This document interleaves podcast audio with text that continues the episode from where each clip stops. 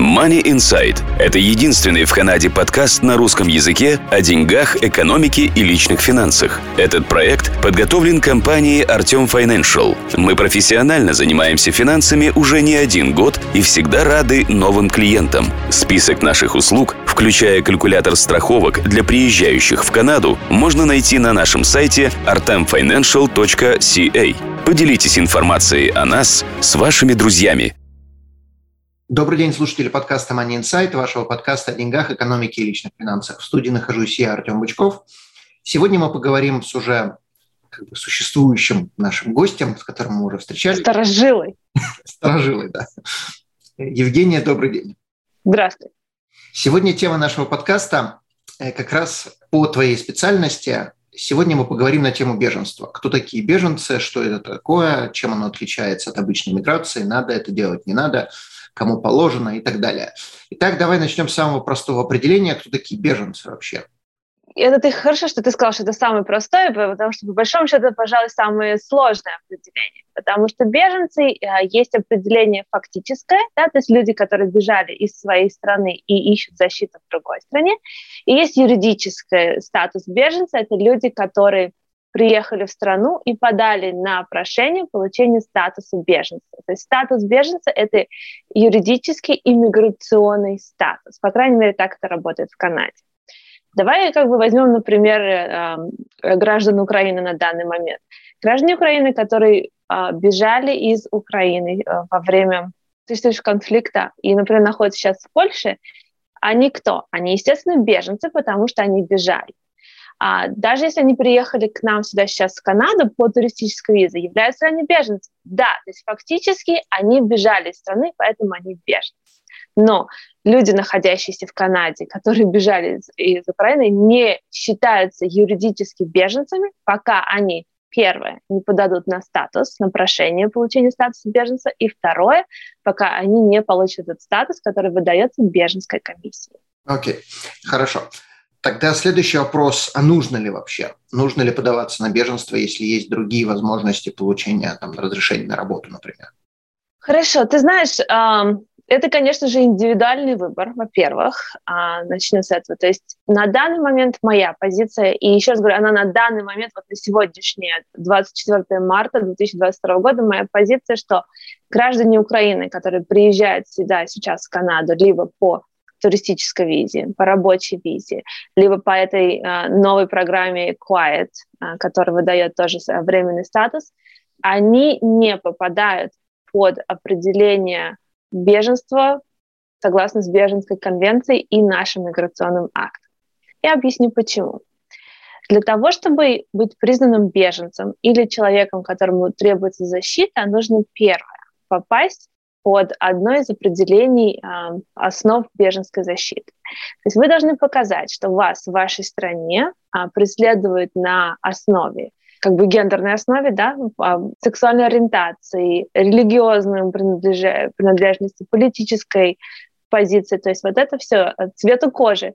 Вы должны показать, что вас преследуют в этой стране а, на одном из этих оснований. Конкретно вас. Да, вас конкретно, это индивидуально. Беженская защита всегда индивидуальная, за исключением ситуации, когда вы попадаете, вы говорите, что я попадаю в группу людей, которые а, преследуются. Предположим, вот мы с тобой сидим, и ты говоришь, э, Женя, у меня в стране преследуют всех, кто носит очки. Вот все, кто носит очки, все будут а, преследоваться. Тогда ты попадаешь в группу людей, да, и а, тем самым ты говоришь, что да, я могу потенциально быть а, преследуемой в моей стране. Граждане Украины, которые сейчас выезжают из страны, бегут из страны из-за военного конфликта, они не попадают ни в одну из этих а, основ. Тогда создается вопрос, окей, если они не попадают под определение конвенции, являются ли они люди, которым угрожает опасность? И здесь тоже, к сожалению, на данный момент ответ нет, потому что а, до сих пор существует презумпция, что страна в состоянии защитить своих граждан, и это то, что страна сейчас делает. И агрессор, агрессор он внешний, да, то есть преследователь как бы он внешний, он не внутри страны. И страна делает все возможное, чтобы защитить своих граждан. То есть на данный момент мне кажется, что беженское прошение преждевременно для граждан Украины, это первое. Второе, стоит помнить о том, что даже если вы верите, что вы, вы должны подать на беженство, что вам удобней, беженские слушания берут очень долгое время. Это может быть быстро, если вам повезет 2-3 месяца, но, скорее всего, это будет год, два и три. За год, два и три ситуация в вашей стране может измениться, в том числе в Украине может измениться. Давай мы мечтаем, что все будет идеально, все замечательно а, в стране.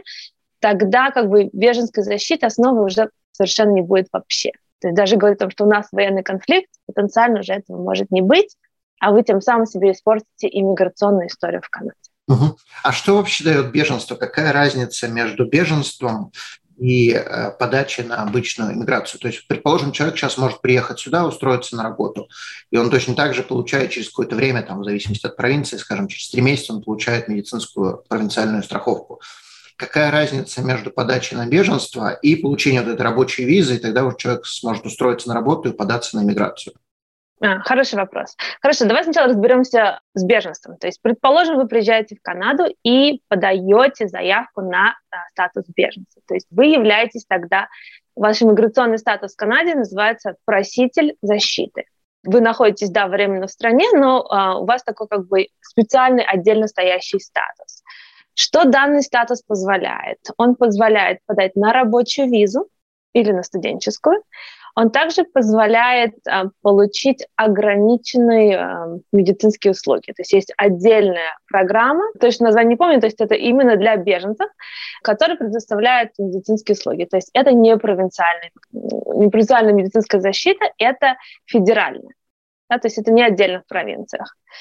Что важно помнить о рабочем разрешении? То есть вот work permit, рабочее разрешение, которое получает проситель на беженство, он не дает статус временного резидента.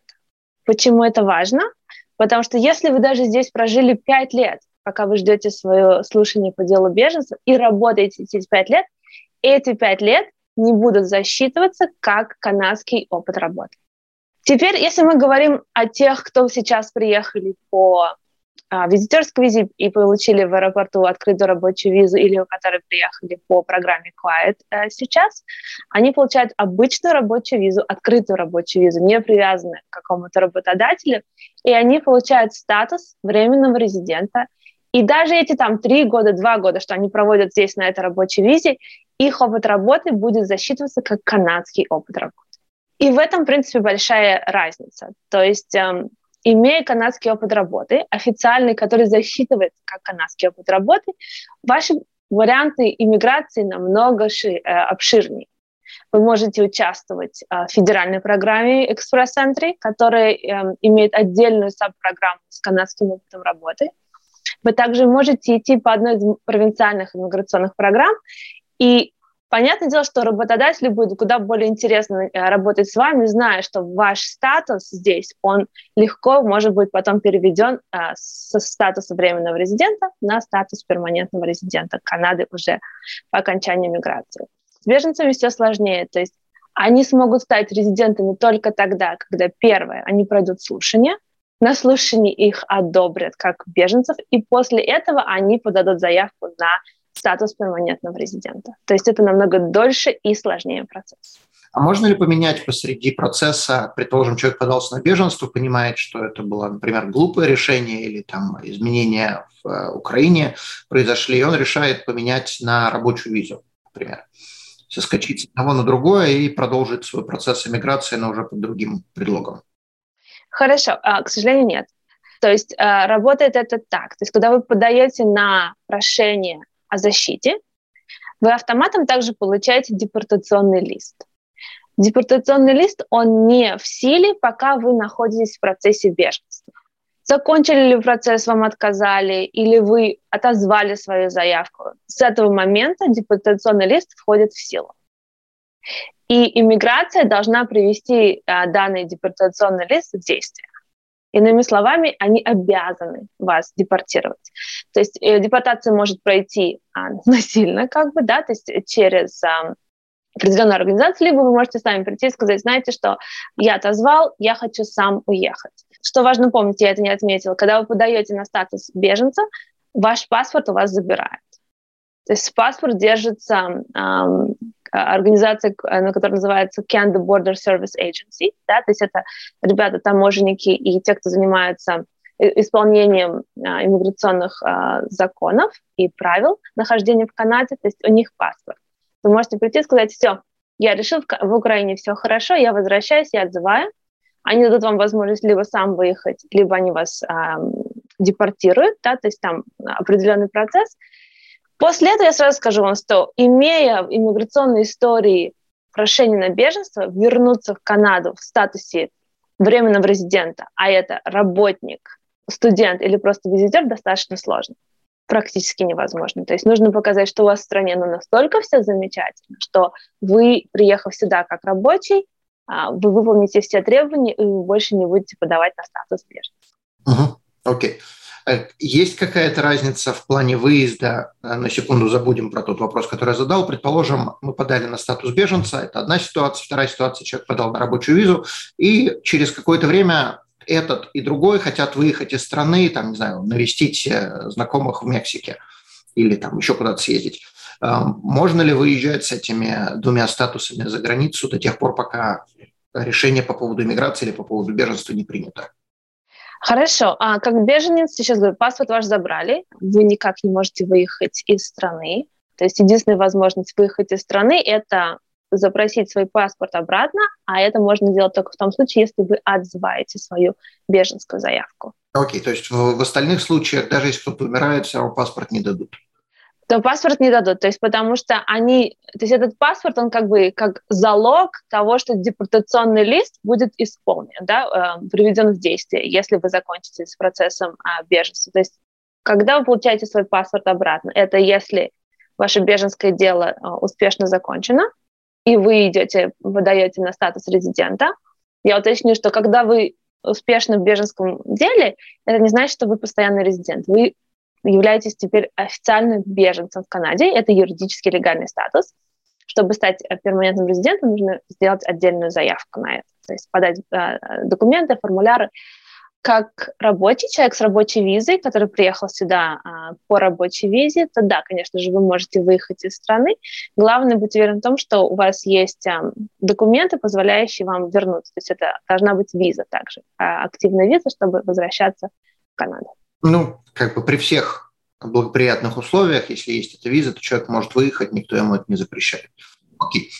Какие еще есть различия, если какие-то мы не затронули, между э, статусом беженства и э, рабочей визой? То есть в данном случае мы говорим про украинцев, которые могут сюда приехать, легально работать. Получается, вообще нет смысла подаваться на беженство, когда у тебя есть э, все условия для проживания в Канаде. На мой взгляд, то есть единственный момент, который сейчас является проблематичным, это как раз-таки отсутствие а, медицинской страховки. То есть если вы приезжаете как украинец по Quiet или же по визитерской визе, то, что было до, до того, как Quiet был а, анонсирован, то стоит понимать, что медицинского покрытия пока нету. То есть а, оно потенциально может быть только если вы устраиваетесь на работу и уже через работодателя получаете определенную покрытие, плюс а, а, разница между провинциями, да, то есть когда какая провинция, как определяет, кто может из временных резидентов получать медицинскую страховку. Когда вы беженец, понятное дело, что вы практически автоматически получаете медицинское покрытие. Оно ограничено, оно не настолько обширно, как провинциальное покрытие, но тем не менее оно практически происходит сразу. Теперь вопрос, когда ты балансируешь, а, насколько это важно, то есть важно понимать, что беженство может быть проиграно. Тогда вы либо понимаете, что вы выезжаете из страны и потенциально теряете все возможные варианты иммиграции сюда, либо же вы готовы тратить и время, и деньги на последующие а, программы и заявки, на которые можно подавать, проиграв беженскую защиту. Но это время, это деньги и, конечно же, никакой гарантии. Сколько времени длится приблизительно процесс э, беженства, получения или, наоборот, отказа? Процесс беженства, он, в принципе, многоэтапный. Я тебе сейчас не смогу сказать, сколько времени это берет, потому что сроки, в принципе, уже давно не существуют. Ну, последние два года, скажем так. Сроки рассмотрения не существуют. В идеале это должно, то есть вы должны подать вашу а, беженскую историю, объяснение о том, что с вами произошло в течение 45 дней после того, как вы сообщили о том, что вы подаете на беженство. И потом комиссия назначает слушание. Когда она его назначит, я, к сожалению, не могу сказать. У меня есть как бы такие страшные истории людей, с которыми мы ждали слушания и 10, и 8 лет. Нужно быть готовым, что такое потенциально тоже может произойти. Вы можете попасть какому-то члену комиссии, который занят, у которого берет время, и вы будете здесь находиться 2, 3, 4, 5, 6 лет то есть готовы ли вы находиться в таком немножко подвешенном состоянии столько времени? Как бы, э, понятное дело, что личное решение каждого. Большие шансы, что могут отказать, и через эти 5, 6, 8, 10 лет могут сказать спасибо, до свидания, пинком Да, то есть а, сейчас мы уже идем немножко в другие как бы дебри, но по большому счету, с одной стороны, несмотря на то, что это очень нервное состояние, то, что ты как бы подвешен, да, то есть у тебя нет тех прав и обязанностей, как у резидента или даже у временного резидента Канады, но тем не менее потенциально у тебя улучшаются шансы подачи на другие миграционные программы, которые не экономическая иммиграция. Ты имеешь в виду, если человек находится э, в статусе беженства, вот в этом... Просители беженства, да. Улучшается, ты имеешь в виду? Да, то есть а, если мы говорим о том, что ты находишься здесь дольше и ты устраиваешь свою жизнь, то на мой взгляд, шансы, например, подачи на программу, на гуманитарную программу улучшаются. Это параллельно или если отказали в э, беженстве? Это только если отказали в беженстве. А как тогда подавать на вот эту гуманитарную, если тебя высылают из страны?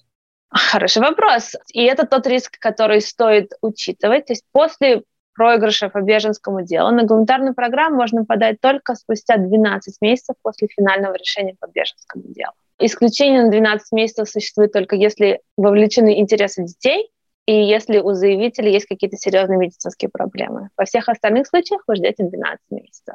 Ждать где надо? Вне Канады или внутри Канады тоже можно? Внутри Канады. Внутри Канады. Что произойдет за эти 12 месяцев?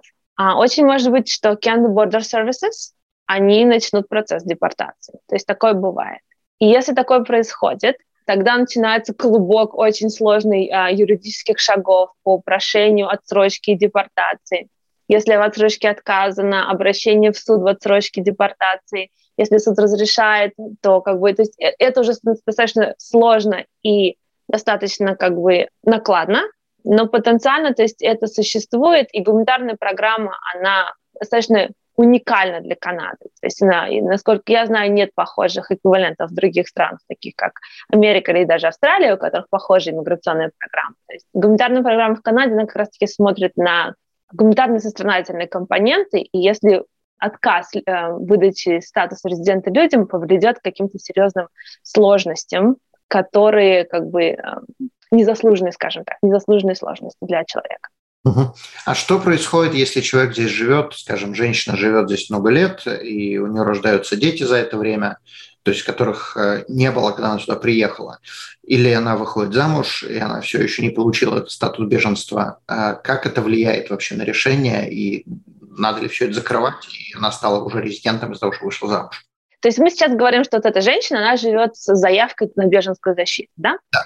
Хорошо. Значит, сценарий, если она выходит замуж, потенциально, если она выходит замуж за канадского резидента или э, гражданина, или гражданки Канады, то у них есть вариант семейного спонсорства на статус резидента. То есть можно оставаться в статусе беженца, то есть просителя беженца, и начинать параллельно спонсорство. Также у нас есть public policy, который было э, выделено не так давно, который разрешает Canada Border Services не высылать беженцев если они находятся сейчас в процессе э, семейного спонсорства. Это первое. А второй вопрос был, э, какой дети родились, да? детей. Хороший вопрос, потому что данная ситуация, которую ты описываешь, на самом деле это один из ведущих дел юриспруденции из федерального суда, когда, который как раз-таки составил наш прецедент для гуманитарной заявки. То есть женщина жила здесь очень долго, родила канадских детей, и ее стали высылать, и она а, аргументировала в том, что интересы детей требуют того, что ей дали а, статус резидента. И в данном случае, если, если такой сценарий происходит, то я думаю, что гуманитарная программа будет, а, в принципе, идеально. Но всегда нужно будет доказать, что детям будет лучше здесь и с мамой, чем в Украине и с мамой. Ну, то есть э, мы сейчас э, тем, кто хотят податься на беженство, дали легальную лазейку, как можно... Она легальна, она как бы, и я, в принципе, достаточно э, открыто говорила, когда меня спрашивали, какие следующие варианты, то есть, когда еще Quiet не была анонсирована, то есть это объективно существующая программа, но это не дается просто так, потому что вы здесь жили долго, да, и даже сам факт, что у вас просто есть дети, тоже этого недостаточно. То есть это достаточно индивидуальный, э, индивидуальное рассмотрение. Я полагаю, что будет много таких заявок э, со временем как раз-таки от граждан Украины, но стоит быть готовым к тому, что нужно будет сбалансировать, почему Канада должна дать вам это разрешение и остаться здесь, нежели вам вернуться в страну, где ваш язык, ваша история, ваша культура, ваши люди, ваши. Угу. Я думаю, что, наверное, уже последний вопрос. А можно ли подаваться на гуманитарную программу, если человек подался на рабочую визу? Не на беженскую программу, а именно человек приехал, подался на рабочую визу, родился тот же, скажем, ребенок, и теперь человек понимает, что уезжать нет смысла и хочет податься на гуманитарную программу. Можно ли так делать? Да, то есть, конечно же, во-первых, э, уточню, что на гуманитарную программу можно только подаваться, если ты находишься физически в Канаде. За пределами Канады на, на эту программу подаваться нет возможности. То есть да, можно, но что важно, в принципе, доказать в гуманитарной программе? Вы просите иммиграцию исключить вас от требований попадания в определенную иммиграционную программу Канады, а, что, которая обычно экономические программы, да, экономические программы иммиграции. Вы говорите, гуманитарная программа мой единственный вариант, чтобы а, иммигрировать в Канаду. Имея рабочую визу, вам стоит немножко объяснить, почему вы не продолжаете по процессу иммиграции там, через работодателей или что-то такое, то есть а почему именно гуманитарный. Я очень часто вижу, что не совсем правильно используются гуманитарные программы. Очень часто как раз-таки а, наших а, соотечественников, в глобальном смысле отечества, да, то есть и мне кажется, люди не совсем понимают, что из себя гуманитарная программа представляет. То есть это не просто, ой, давайте, у нас есть еще вот этот вариант. Это достаточно детальное объяснение, почему это ваш единственный вариант, и это должно быть достаточно убедительно. Угу. Ну, как пример, у меня была одна женщина из Нигерии, у нее э, сразу родилась пятерня. То есть, если у вас рождается пятерня, причем один за другим заходит в офис без, без окончания, то есть, если у вас рождается пятерня, то, наверное, сложно в это время работать, когда вы, предположим, приехали сюда а, сами по себе, то, наверное, по такой причине можно будет попросить гуманитарную программу. Потенциально, да. Но давай я с тобой буду э, адвокатом дьявола и скажу себе так, окей, да, но если ты вернешься в Нигерию, у тебя там мама, папа и семья, и все, которые смогут тебе помочь ухаживать за детьми, да. То есть, я согласен в плане Нигерии, я вот в плане, говорю, в плане Украины, например, если украинка приехала сюда и родила здесь э, ни одного, ни двоих, а сразу пятерых, и возвращаться некуда, и ничего нету, как бы страна разрушена, да, может, она вернется, но что она будет с теми же самыми пятью там делать, как там жить? Понятно, что это риторический вопрос, но это привести пример как э, экстремальная ситуация, когда у человека нет возможности работать и нет возможности подаваться там на обычную эмиграцию. Да, то есть гуманитарная заявка, она как бы исключительно. Да, то есть это должно быть а, как бы единственный и последний вариант. Я тебе дам пример, когда мы обычно подаем на гуманитарные заявки, когда спонсорство родителей не работает, люди очень долго не могут спонсировать родителей, а нужно иметь родителей здесь. То есть мы делаем эти заявки когда а, некуда возвращаться. Когда ты живешь здесь 15 лет, ты выстроил здесь свою жизнь, и тебя вдруг говорят, знаешь, все, давай, пакуй вещи и уходи. То есть и в этом все, да, то есть вот, вот такого типа заявки. То есть, что важно, гуманитарная заявка, не откладывать депортацию, если вы находитесь а, под депортационным листом, а также а, гуманитарная заявка может взять достаточно долгое время, а, потенциально вас могут выслать из страны, заявка будет продолжаться рассматриваться, и если она успешна, вам позволят вернуться сюда, никто вас сюда возить не будет, самим нужно будет э, покупать билеты и э, все остальное. Если ваша первая гуманитарная заявка, которая была идеально сделана, неуспешна, второй раз, то есть можно снова подать, но уже намного сложнее ее выиграть. То есть это будет не апелляция, это будет именно вторая заявка? Апелляцию можно делать тоже, ну, то есть если есть основания, то есть это не апелляция, называется юридическое рассмотрение, да, а, то есть потенциально можно идти, но сейчас говорю, это все не отсрачивает депортацию, то есть отсрочки не будет, если у вас есть депортационная лист. Понятно. Окей. Женя, огромное спасибо за подробное объяснение. Есть ли еще что-то, что мы не затронули?